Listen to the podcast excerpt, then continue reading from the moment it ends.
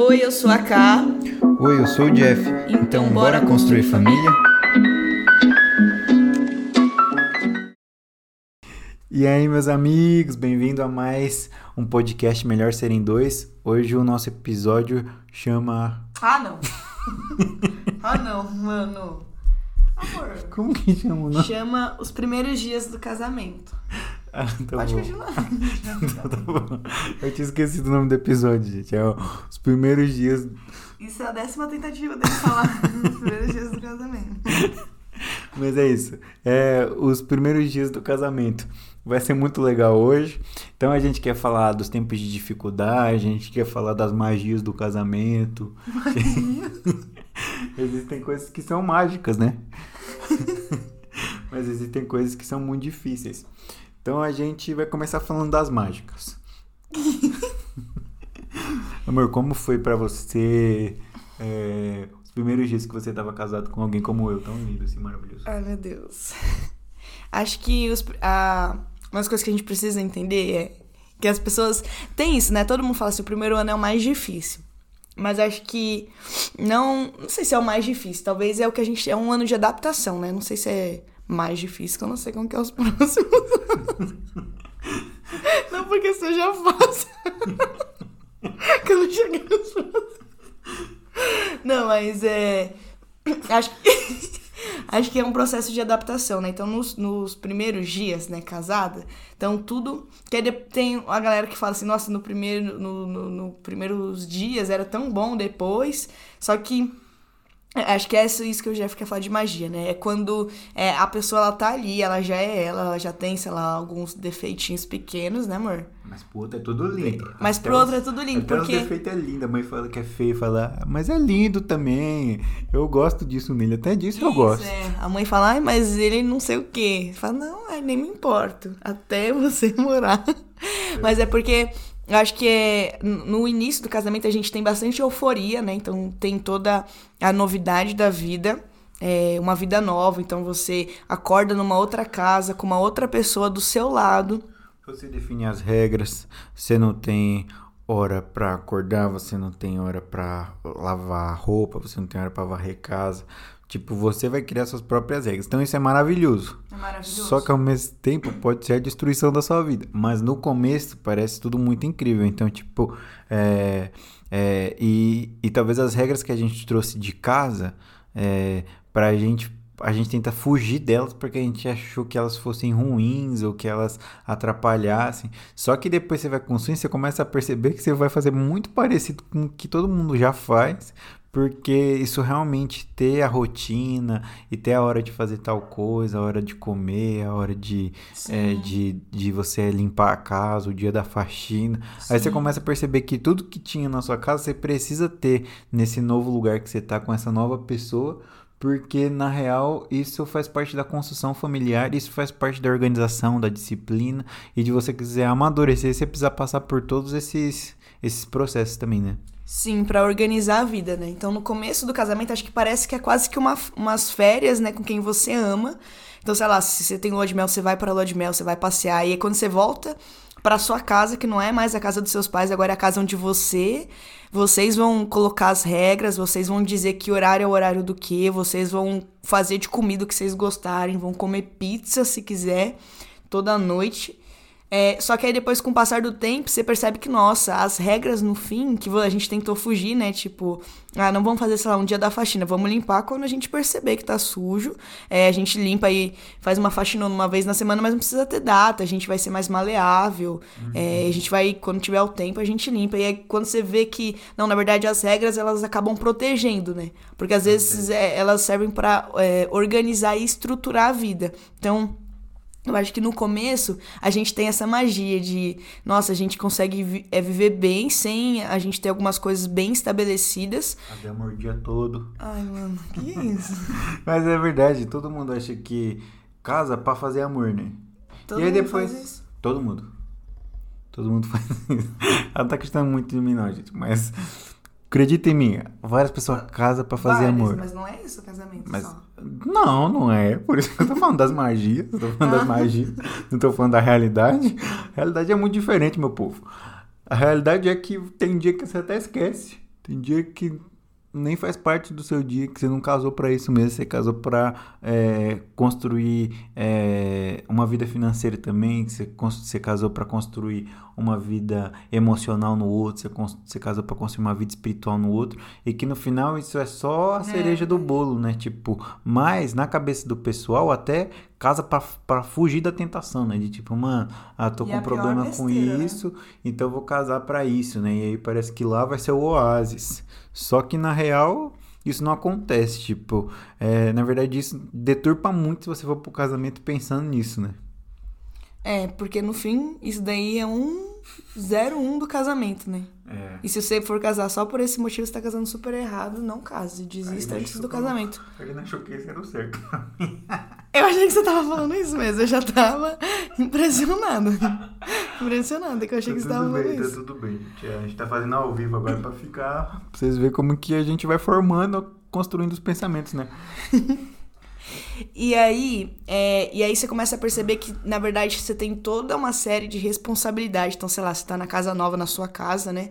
É, com seu marido, e você precisa agora organizar essa casa para ir para frente. Então, às vezes, aquilo que a gente chamava é, na casa dos nossos pais de nossa, que chatice, ou que saco ter que fazer isso agora. Na verdade, é, você vê que nós, tá, quando a gente tiver filhos, nossos filhos vão pensar isso e talvez só quando eles casarem eles consigam entender que esse monte de. Nem é regra, né, no sentido de lei, mas essas organizações. Então, sei lá, aqui em casa de segunda ou terça a gente tem um dia da nossa super faxina. Aí que a gente lava, limpa tudo certinho. É, e, e aí vai ver que esses dias estabelecidos é para que a gente consiga se organizar, para que a gente tenha uma rotina que ela seja produtiva, que ela consiga é, é, tocar em todas as áreas da nossa vida, então seja a área espiritual, seja é, nosso relacionamento, ter um tempo para nós dois, seja é, até a questão de saúde, de pensar e de separar um tempo para cozinhar, uma alimentação mais saudável. A gente tenta, não consegue muito é, caminhar é, seja comunhão, seja vida de igreja, vida financeira. Você vê que se você não estabelecer é, e organizar algumas coisas, é, a sua casa, né, aquilo que está construindo como família, ela não vai para frente. Por quê? Porque falta organização. E geralmente essa organização consegue gerar uma estrutura saudável e forte. Então você não pode acordar meio-dia, você não pode dormir 5 da manhã. Por quê? Porque você precisa ter uma rotina, você precisa estar tá bem, você precisa estar tá saudável, acordar cedo, é, conseguir fazer o dia render, aproveitar o sol da manhã e tudo mais. É isso. Então, tipo, é, você começa a perceber que é, essa vida de indisciplina, na verdade, ela é, é, Provérbios fala isso, é uma vida tola, né? Tipo, a disciplina ela é a vida dos sábios. Então, todo sábio ele se organiza. Tipo, é, é meio que um fruto do homem maduro, é a disciplina, né? É, e talvez pra gente, muito, ainda mais brasileiro, né? A gente que nasceu nessa nação aqui que estamos, temos a tendência do jeitinho, né? De dar um jeito, de é, não, não ter a responsabilidade, ou na responsabilidade se dá um jeitinho de burlar ela. É, e só que no casamento a gente vai precisar muito disso, tipo, porque se você não organiza, você atrapalha a vida do outro ainda, porque já não é mais um agora, né? Quando você não se organizava, seu pai ia lá e fazia, tipo, sua casa continuava funcionando. Mas no casamento, quando você é, vem com essas indisciplinas na sua cultura e na forma como você se comporta, isso depois começa a ferir o outro e atrapalhar ele, né? Então acho que esse é o primeiro ponto, gente. Não temos uma vida mágica. A vida depois vai ficar muito comum e glória a Deus porque ela fica muito comum. Talvez Isso você é vai bom. começar aprender muito com seus pais, você vai honrar eles muito mais do que você honrava antes, você vai começar a entender a importância do trabalho, a importância dos horários, a importância da organização, a importância. E aí uma coisa que talvez nossos pais talvez não tenham colocado muito é, em questão, mas que é muito importante também, a importância do cuidado da emoção do outro, a importância do cuidado é, do que o outro está sentindo e pensando, e às vezes você precisa separar um tempo. Eu e a Camis, né, toda vez à noite, gente, a gente para para conversar e ela falar dos sentimentos dela, que ela gosta muito de falar de sentimentos. e a gente vai conversar. Às vezes eu tô muito triste também, eu não sou o cara que fala muito, então ela tem que ficar. Ele não fala, né? Aí eu tenho que ficar amorzinho, amorzinho, até ele fingir que dormiu. né, amor? Até eu falar alguma coisa, aí uma hora eu falo. Uma hora de... é, na outra manhã ele acaba contando. né, amor? Mas a gente precisa cuidar para conseguir construir. É, e, e só um. Sem, sem, falando sério, agora esse negócio de sentimento, gente, é muito importante, né? Porque às vezes a gente. É, é mais fácil ignorar se o outro tá triste, né? Com certeza é o caminho mais fácil. De, ai, tá triste, eu não. Você, você dá uma olhadinha em você, você não fez nada de errado, ignora que esse negócio vai passar. Só que é, eu acho que é, o, é a, o jeito que dá mais errado. Porque é, você não tá se importando, você não tá cuidando, não tá amando. E por fim, aquilo que o outro precisava partilhar e às vezes tem dificuldade de colocar pra fora, e isso é normal, acho que do ser humano, é ter dificuldade de expressar algumas coisas é que sente, que pensa, alguns medos, ainda mais quando não é coisa legal, não é coisa boa, não é, é alguma tristeza, insegurança. É, e, e- e perde esse lugar, né? Perde esse lugar de confiança, perde esse lugar de apoio e, e de cumplicidade, né? Então acho que dentro do casamento é, precisa ter muita cumplicidade, tanto sentimental quanto com o que você está construindo. Então é muito difícil a gente construir juntos se a gente não tiver cumplicidade de sentimento. Porque vamos supor, ah, eu me frustro, ou fico muito triste com alguma coisa que deu errado que a gente tá fazendo, eu não tenho, eu, eu não ter o apoio do Jeff depois torna aquilo um peso, ou até mesmo um trauma de, ah, não dá certo, depois eu fico sozinha com meus medos, meus traumas, e aí parece que o casamento, que é uma construção, é, ele acaba deixando. é, ele, ele não constrói, né? Ele para de crescer. Que o casamento, por fim, é essa aliança e o relacionamento ele é uma construção. Então toda construção exige esforço, toda construção é, exige atenção, exige meu tempo, exige é, os- o, o cuidado. Então quando a gente para de dedicar algumas coisas ao casamento, ela para de crescer. Então às vezes a gente tem casal sei lá, que tem 20 anos de casamento, 30 anos de casamento, só que você olha, às vezes, pro casamento, você vê que a estrutura do casamento tá muito abalada. É, os sentimentos já não são mais comunicados com o outro, os medos, parece que vão perdendo esse lugar de comunicação, esse lugar de divisão do coração, né? É isso. E, e muito dessas coisas que a gente descobriu foi brigando. Ah, a gente não brigou tanto assim também. Não, não muito, mas elas brigou. Que isso é muito importante também, que no casamento você vai brigar muito, gente. Não, muito não, amor. Muito não, briga pouco, gente. Briga pouco, que pouco é importante. É verdade. Mas assim, é, é, às vezes você veio de uma, de uma casa que você tem uma série de traumas, né? E quando você for pra dentro do casamento, a pessoa não viveu todos esses traumas com você, então ela não sabe. E às vezes ela vai tocar em coisas e você vai tocar em coisas nela sem perceber que ferem muito, né?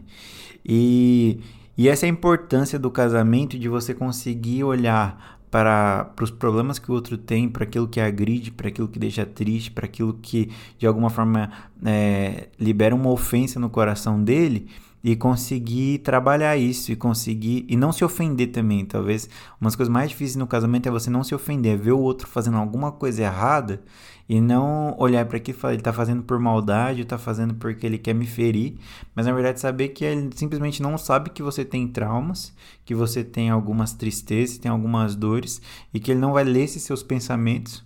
Então talvez se ofender seja imaturo, talvez você precise simplesmente comunicar, comunicar é, por exemplo, a Carla gosta muito de um beijo para entrar e um beijo para sair.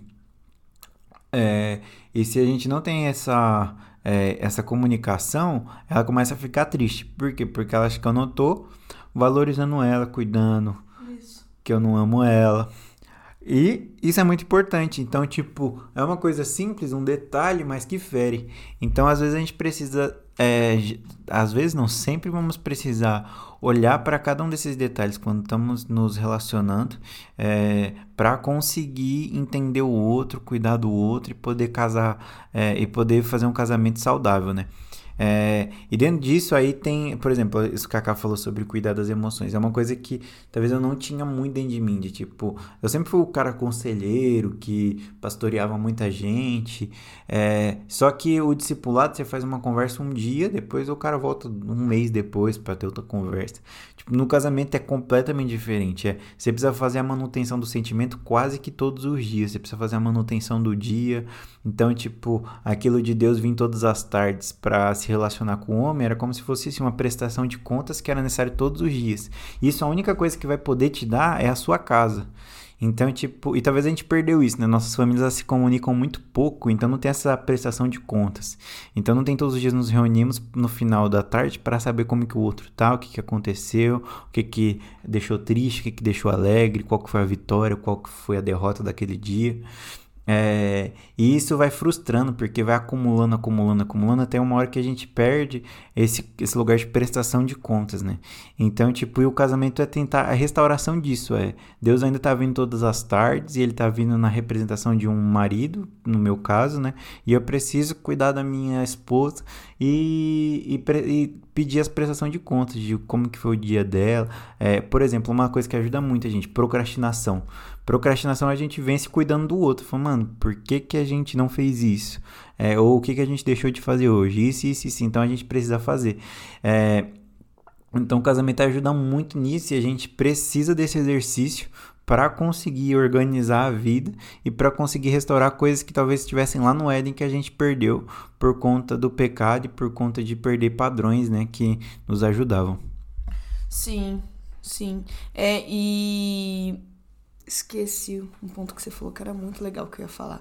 Ah, e o negócio dos traumas, né? Que às vezes é o, o outro tem traumas que você é, não sabe, ou você tem traumas que o outro não sabe que o que ele tá fazendo talvez esteja te chateando, te deixando triste. E uma coisa que a gente precisa é acreditar no casamento é o coração puro do outro. Então eu não tô fazendo nada para ferir o Jeff, mesmo que ele tenha se ferido. É óbvio que a intenção do meu coração. Era ferir. É óbvio que a intenção do meu coração não é ferir ele, tipo, eu vou deixar ele triste para ele ficar mal. Porque pensando é, de um jeito puro, né? É, num casamento, você não tem o porquê querer ferir o outro. Não tem. Não tem porquê. Fazer isso de, nossa, vou fazer um mal para ele agora. Ainda mais que a pessoa que mora com você, que tá com você aí, que vai acabar deixando até um clima chato ali na, na família, na casa. Então a gente precisa acreditar isso, que às vezes a gente, sei lá, é, tem algum problema e, e se, se vier essa ideia de, nossa, o outro fez de propósito, é, você começa, na verdade, não é nem a, a, a, desconfiar do que ele fez, é desconfiar do coração dele, né? Então você começa a duvidar da intenção do coração dele.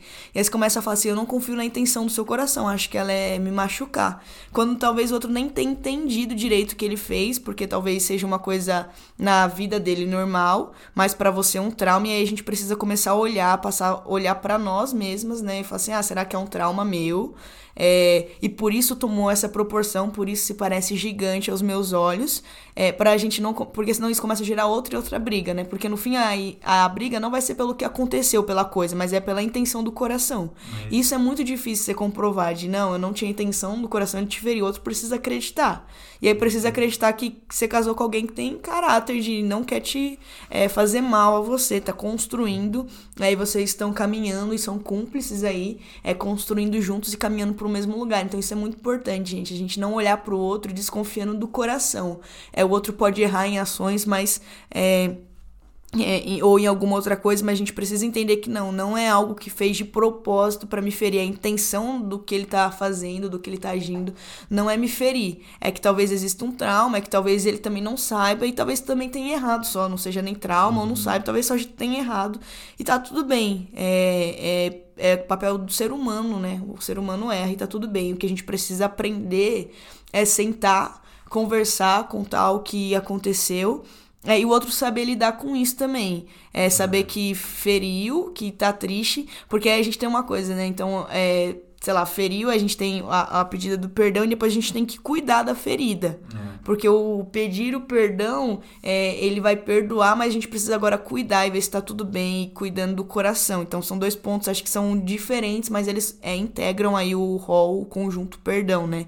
É. Que é, tem a liberação do perdão, mas depois eu preciso olhar e falar assim, nossa, talvez eu tenha causado é, algumas tristezas, a gente vai precisar olhar isso pra gente não só é, deixar a dor do outro de lado e vamos viver porque me perdoa. Não, a gente precisa olhar, dar uma atenção, é, ver o que, que aconteceu, se tem alguma ferida pra gente conseguir é, deixar tudo certinho, tudo limpinho entre os dois, né?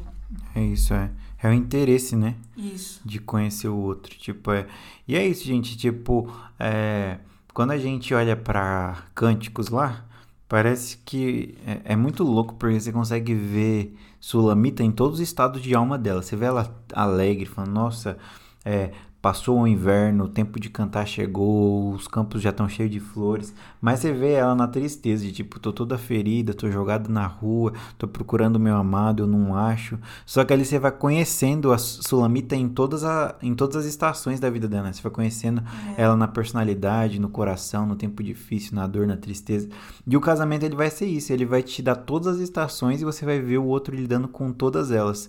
E você vai precisar saber cuidar de tipo, agora tá tudo horrível e olha como a Karina é com tudo horrível. Ela se comporta desse jeito. Tipo, ai, como que é quando tá nos dias de festa? Ah, a Karina é desse jeito. Então, tipo, é, e por aí vai, gente. É um ser infinito. Deus colocou um ser eterno do nosso lado que a gente vai conhecer ele todos os dias. Então, tipo, é, Karina nunca teve um filho, eu não sei como é uma Karina mãe.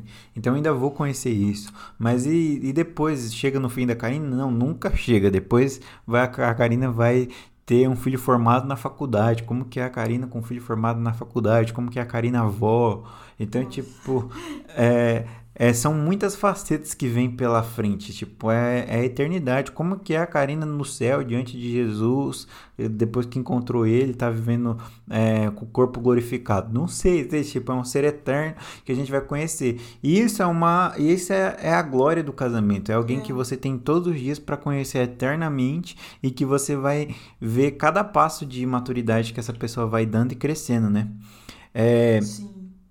E uma outra coisa que eu queria falar também é a, importan a, a importância da gente não se fazer de forte, esconder as nossas fraquezas ou esconder os problemas é, para o outro, né? Sim. E às vezes a gente tem uma cultura é, talvez até meio machista que é, e que talvez esse machismo não foi nem tão ruim para a mulher. Foi ruim para a mulher, mas principalmente para o homem, que é o machismo no sentido de eu preciso esconder e fingir que nada acontece para que a mulher não não sofra, não sinta. Só que na verdade isso faz a mulher sentir tipo, sofrer porque a gente deixa de partilhar a vida, que é o principal fundamento do casamento, que é a gente tem dois e não mais só um.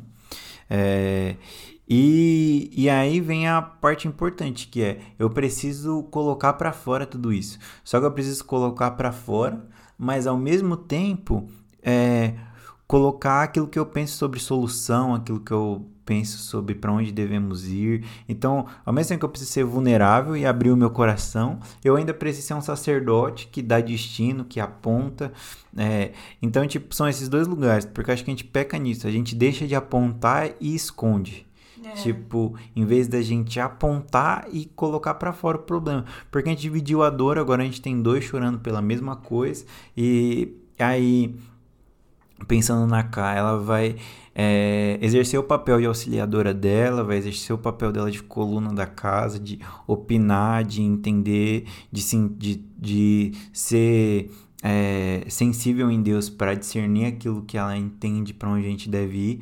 E aí nós dois pensando juntos, nós definimos no final, ah, então é melhor para cá. Mas esconder e deixar ela sofrendo, sem saber o porquê eu tô sofrendo e sem eu dar um destino, no final é, a gente tem uma casa que ela não tá indo para lugar nenhum, tá parada no tempo porque Sim. alguém decidiu não falar alguma coisa com medo do outro sofrer e na verdade está ferindo o caminho, né? Tá ferindo o destino de para onde a gente está indo. Sim, é quando aparece dificuldade, né, alguma coisa assim.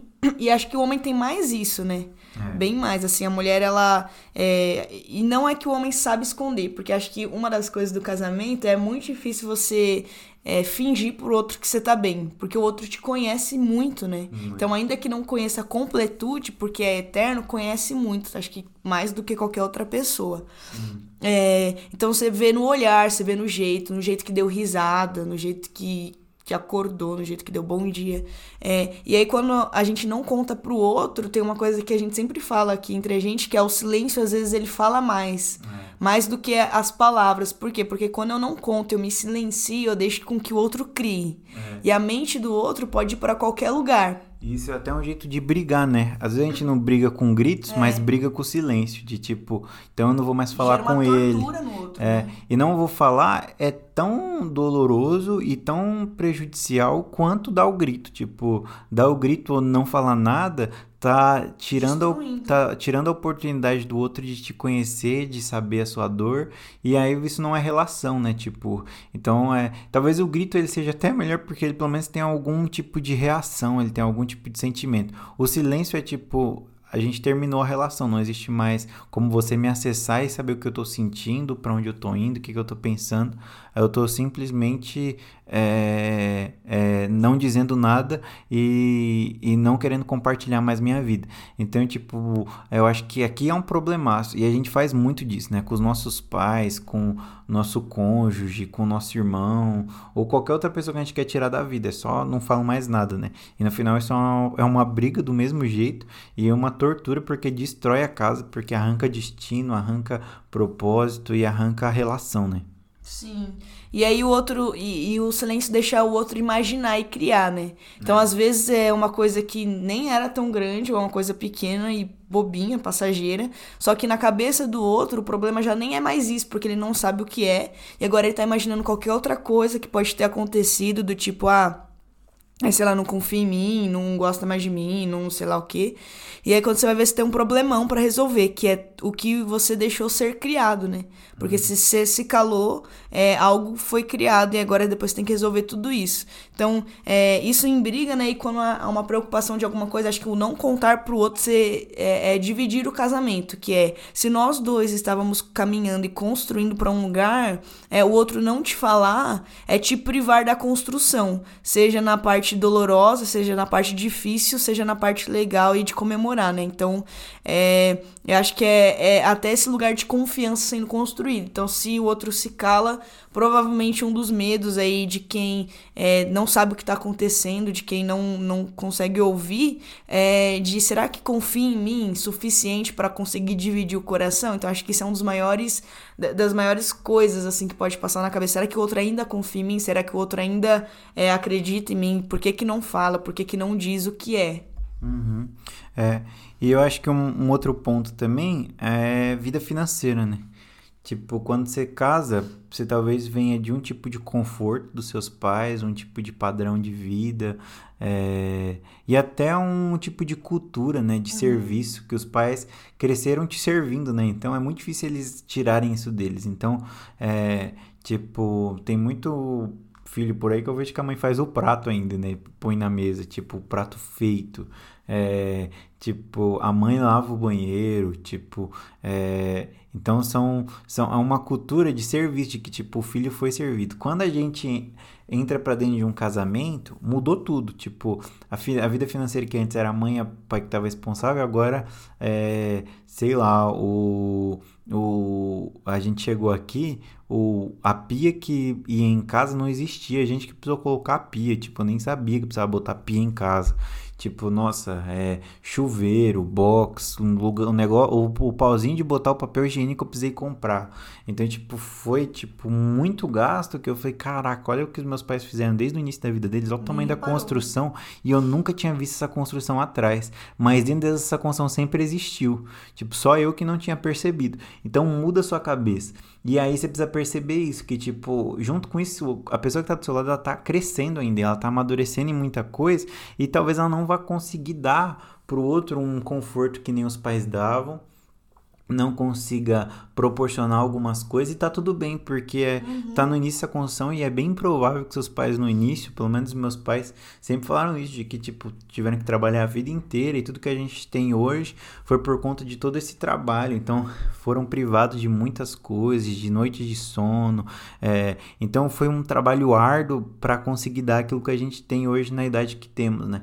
Então a gente precisa saber entender esse, esse, essa outra pessoa que tá comigo nesse, nesse nesse período que ela tá agora, já tá amadurecendo a vida financeira dela, tá crescendo em uma série de fatores de aspectos, ela tá aprendendo sobre como construir uma estrutura, ela tá aprendendo de como construir uma vida financeira, e a gente precisa ter essa calma e precisa ter é, é, e precisa ter esse suporte também, né? De tipo, eu vou te ajudar a construir isso, a gente vai ganhar dinheiro junto, a gente vai comprar sei lá, nossa, é nosso primeiro móvel da casa junto, a gente Sim. vai comprar, tipo, e cada conquista dessa, tipo, eu e a K mesmo, é- nossa, era incrível, tipo, a primeira parede que nós foi pintar e a cor que nós escolhemos, nós ir na loja feliz para escolher a cor da parede, da lata de tinta que nós comprou, é, entende? Tipo, tudo era muito, é, e a gente esquece disso, para acabar, né? A gente esquece de celebrar, né?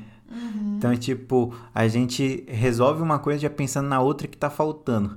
E esquece de olhar simplesmente, mano, a parede acabou de ser pintada, a gente teve uma vitória aqui. E glória a Deus. E a gente. E parece que roubaram da gente esse poder de celebrar, né? De fazer as coisas alegres. Então a gente tá sempre querendo a coisa nova, o que ainda não foi feito. E esquece de simplesmente se alegrar com o que Jesus fez hoje, né? Então, tipo, é, hoje a gente pagou, tipo, eu e a Cal, a gente pagou mais um aluguel, um aluguel não, mais uma parcela do financiamento da nossa casa.